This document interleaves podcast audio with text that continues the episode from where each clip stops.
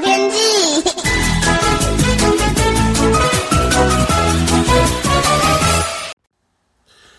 各位听众朋友好，我是彭启明。今天还是维持太平洋高压主导，上午高温炎热，午后靠山区有热对流发展起来的雷雨、雷阵雨哦，这样的晴天气形态。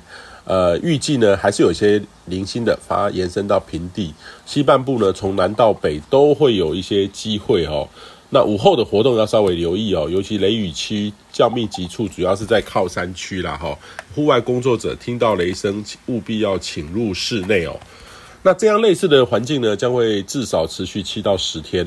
下周呢，就要看太平洋高压下缘是否有东风波动的发展，有机会有东风波动酝酿，水汽会转多。但是是否呢会有台风发展，还是要观察。但是七月中旬，因为机会可能会比较低，呃，七月下旬比较有机会哦。那近期中午的高温，各地都在三十三到三十六度，呃，局部的车站有机会到三十七度。为何差个几公里，有些地方特别热？可能跟当地的微气候的特性有关系。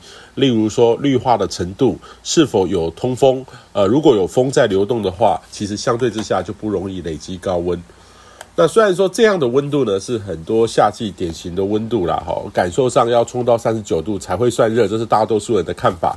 但是有时候超考虑的湿度的话，特别是午后雷阵雨，呃，要发展前的一两个小时的态势，其实相当的闷热，体感温度呢都超过四十度以上，呃。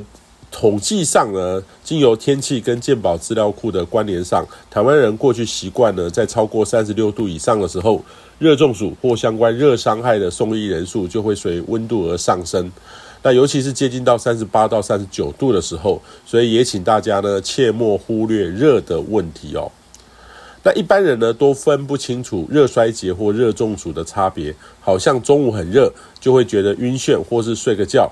但是有时常常会有遗憾事件发生，但是常常延误送医的是个时间，这个对有慢性病的患者，中中暑呢常常会诱发相关的疾病，所以建议你呢中午前后如果必须在户外工作，务必要增加休息的时间，多喝水，还有穿着抗热通风的衣物。如果要注意身边人哦，如果都没有出汗的话，精神状况有异常，务必就是要提高警觉。以上气象由天气风险彭启明提供。